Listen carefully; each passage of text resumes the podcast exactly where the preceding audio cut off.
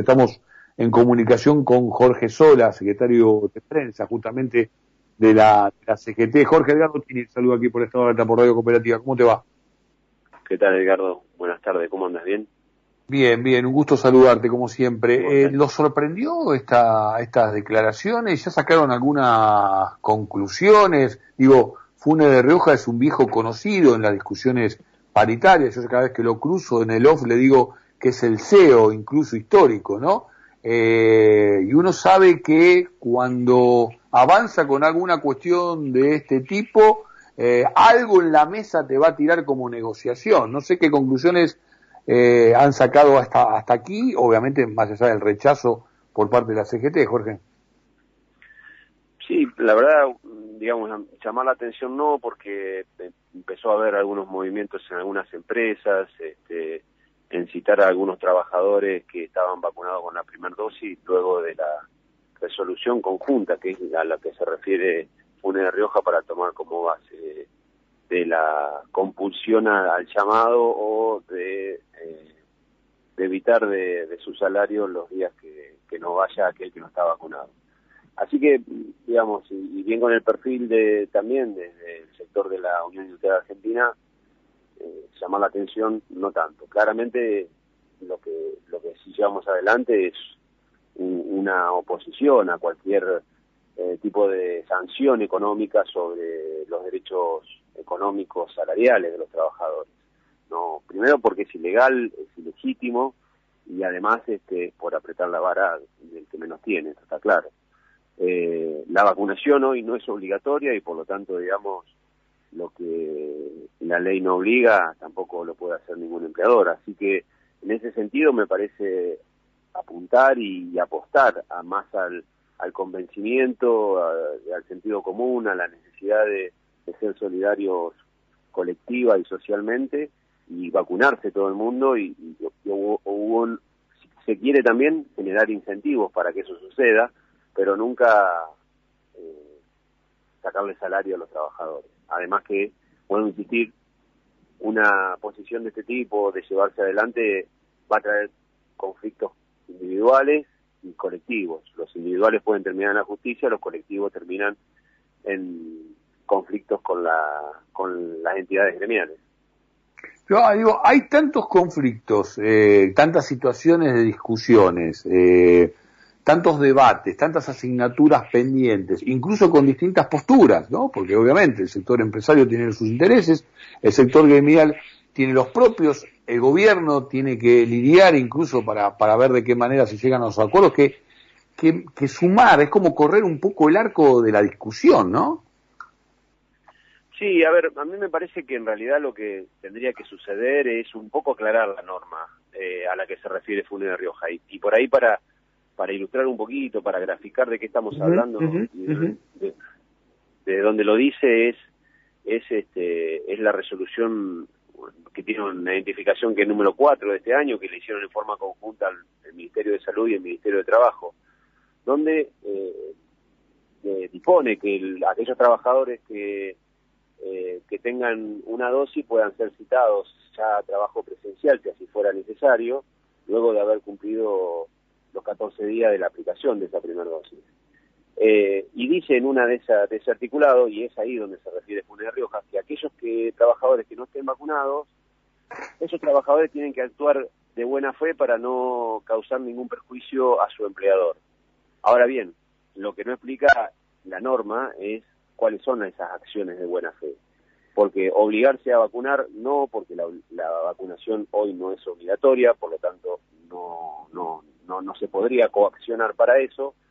Eh, con lo cual hay que aclarar cuáles son las acciones de buena fe y me parece que ahí es donde hay que profundizar y un poco sentarse a charlar con el Ministerio de Trabajo para, para poder ir resolviendo eso, ¿no? Sí, eh, de todas maneras eh, sorprende esta, esta, esta, esta vocación también por la salud, por, por el tema de la higiene y la seguridad de los trabajadores, cuando en realidad cuando se inició todo el proceso pandémico este, hubo que hacer mucho laburo de policía, eh, por parte del, ministerio, por parte incluso de los distintos gobiernos titulares y por parte de los sindicatos, para que se cumplieran con los protocolos y para que además si había algún contagio se detuviera este, alguna cuestión de, de tareas en tal o cual planta. O también, y aquí también te llevo al sindicato de seguro, digo, donde sos secretario gremial, que es una actividad de servicios, también en esta, en este nuevo formato que se ha dado, ¿no? Para cumplir las tareas, que me parece que también está inmerso en esta, en esta parte de la discusión que está planteando Funes de Rioja. Sí, lo que digo es lo si vuelvo a insistir con esto, digamos, mucho más allá de la opinión que estás dando vos, me parece importante, digamos, que, centremos nuestros esfuerzos en lograr la mayor vacunación posible para que la inmunidad eh, que se necesita para que sea social eh, pueda empezar a, hacernos transitar un, poco más de normalidad.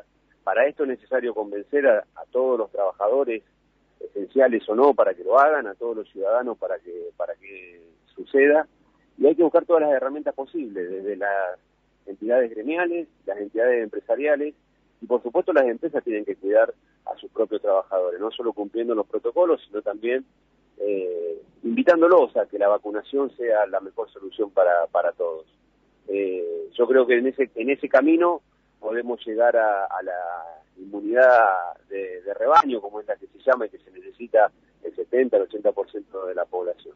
Me parece que detenernos en estas discusiones, donde no es aplicable lo que dice Funes Rioja, claramente, escuché a un compañero de CGT que dijo que era una bravuconada, sí, porque es, es ilegal, porque es ilegítimo, porque no lo puede hacer, pero de todas maneras, bueno, planta una posición y claramente nosotros la rechazamos. Ahora en el medio sigue estando un problema, que es que hay gente que no se vacuna. Bien, entonces, los que creemos que te tienen que vacunar, tenemos que, que, es la mayoría, la inmensa mayoría de la población, tenemos que seguir insistiendo para que eso suceda. Si no, nos quedamos en el debate teórico y, digamos, mientras tanto la pandemia sigue haciendo sus, daños, ¿no? Sí, está bien, está bien eh, marcar el punto sobre así en lo que tiene que ver con una necesidad central. Eh, creo que en, nuestro país, dentro de todo y viviendo lo que lo que está ocurriendo en, otras partes del mundo, incluso en países centrales, eh, el porcentaje de, antivacunas y demás es bastante poco, pero de todas maneras hay que seguir insistiendo con, con esta con esta necesidad y porque aparte no es solamente una, una decisión individual, ¿no? sino que es colectiva, no es una, una, solamente yo no me vacuno porque yo no quiero, sino que también esto pone en peligro este, a, a, a, los otros eh, a, los otros compañeros de laburo, a los otros compañeros de la de familia, a los otros compañeros de, de estudios. Eh, quería volver a ir sobre el tema de, tu actividad, Jorge, y tu representatividad de los trabajadores del seguro, porque en medio de toda esta discusión también algo que se viene y que se está ocurriendo, y te pregunto cómo se está viviendo, es este principio de transición de un regreso a la normalidad donde, bueno, los empresarios van a empezar a, pedir que se vuelva a los ámbitos de laburo, se abandone alguna cuestión de trabajo a distancia y las características del seguro tienen que ver con, un gremio de, servicios. Eh, ¿Cómo se están preparando para, para lo que se viene este, en este sentido? Bueno, nosotros tenemos un protocolo en vigencia que fue un protocolo que fue impulsado por el propio gremio, allá por inicio por abril del año pasado. Lo fuimos corrigiendo a medida que eh, la situación sanitaria se iba eh, modificando, cuando fue ASPO, cuando luego fue DISPO, y a partir de eso, en ese protocolo base, eh, vamos transitando con, con determinación el cumplimiento de eso. Así lo hacemos y chequeamos que en cada empresa suceda. Eh, justamente la semana que viene yo cité a una reunión en el ámbito paritario para empezar a ver si las empresas empiezan a vislumbrar eh, un regreso eh, presencial en el corto plazo. Tenemos novedades de que hay algunas empresas que en septiembre quieren empezar de a poco y en noviembre. Así que yo creo que en ese en ese en esa discusión que la hemos hecho de manera madura y hemos encontrado en la enorme mayoría de los empresarios predisposición para esto, eh, creo que vamos a, lograr eh, ir haciéndolo de a poco y también principalmente cuidando la salud de, todos y todas los trabajadores. Un último tema que quiero compartir contigo y quiero este, también ponerlo en superficie es que esta normalización de a poquito involucra una normalización institucional, ¿no? Una normalización institucional en los distintos sindicatos.